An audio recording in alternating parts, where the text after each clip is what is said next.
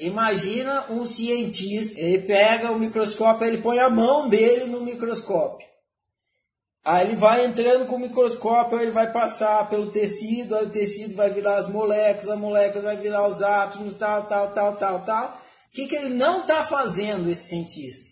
O que ele está fazendo, eu acabei de explicar. Ele está pegando, olhando, vendo, entrando, entendendo. O que ele não está fazendo? Não está se vendo. Eles não está vendo a visão. O problema entre a ciência e a autociência é esse. A ciência vê, mas não percebe quem está vendo. Ela ignora o observador. A autociência não. Ela faz o oposto. Ela reconhece o observador e o observado.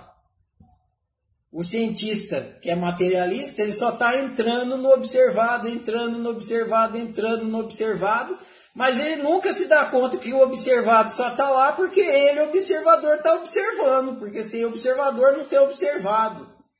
A autociência faz o oposto. Ela fala: ó, se tem o observado, que é a realidade, então acorda e perceba que você é o observador. Ah, Ferrari, então você está falando que observador e observado é a mesma coisa. Exatamente. Só que a ciência, na ciência, o observador não existe. O observado existe por um milagre materialista. Os átomos se juntam e criam o observado. Não, quem cria o observado é a observação. Tira a observação, cadê o observado? Ah, tá lá, mas ninguém tá vendo. Essa é a suposição materialista. Tá lá, mas ninguém tá vendo. Nunca tá lá se não tem ninguém vendo, só, só tá quando alguém tá vendo, porra. É lógico. Isso tem o física quântica também, né, que fala isso, que, que a, a, a forma existe enquanto ela é observada. Exatamente, a física quântica é um começo de luzinha na cabeça materialista do cientista, porque senão os cientistas vão ficar a eternidade nessa mentalidade materialista. Aí começou a vir assim, ó, o observador teve que os caras entrar em pânico na tal da experiência da fenda dupla para ficar perplexo. Oh, que absurdo! Ah, aí né, já estava absurdo, estava o tempo todo do, do, na, na, experiência dele, mas nunca se deu conta. Aí passou duas negócios na frestinha ali, pá, pá, ah, fim do mundo, e agora? Ah, agora vamos falar que o observador precisa entrar na porra da ciência. Porra, claro que precisa, mano! Ciência! Já ouviu o nome da coisa que você pratica? Ciência! Consciência, entendeu? Entendeu? Ciência, consciência, juntou o Tico o Teco aí? Caralho! Como que a consciência não vai entrar na ciência? Puta que eu pariu! Não, mas a consciência é o produto da matéria. Tá. Tá bom. Então tá. Então, então é isso que acredita. É. Então tá bom. Vocês dominam o mundo com essa ideia? Dominamos. Então beleza. Continue.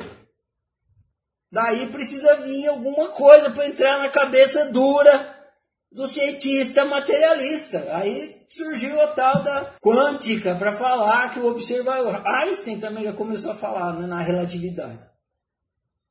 A observação influi na medição, torna ela re relativa.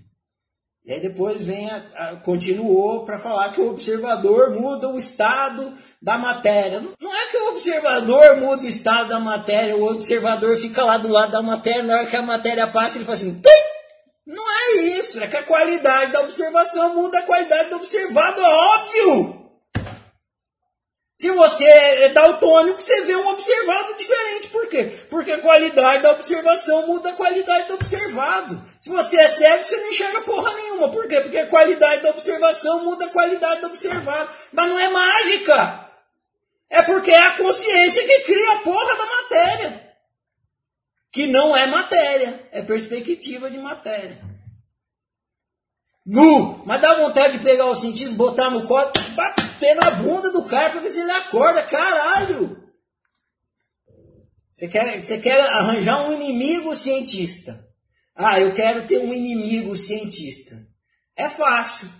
Você chega para esse seu amigo cientista e fala assim: me explica o que é medir. Você não mede, todo dia você mede, você pega a sua reguinha e mede, você pega, né, mede, não é? Você não faz, todo dia você está medindo as coisas? É, é todo, todo dia eu meço, é 10 km por hora, né? Todo, tem uma, todas as réguas métricas tem assim. Então, beleza, então você sabe o que é medir. Sei. Ah, então me explica. Medir, medir, medir. O cientista não consegue explicar o que é medir. Por quê? Porque medir é um ato consciencial. É o ato da percepção. Como você vai medir uma coisa se não estiver experimentando a coisa, observando a coisa? Não, possível. Aí ele se toca que ele tirou a consciência da ciência. Mas aí ele vai desconversar, vai falar que você é doido, que você é místico, que você acredita em Deus, não sei o que lá, vai falar um monte de baboseira dessa. Ele vai falar assim para você, né? Ele vai pegar o diploma dele e vai falar assim, ó. Estudei, estudei na USP, cinco anos, passei não sei o que, trabalhei na NASA, você é um bosta.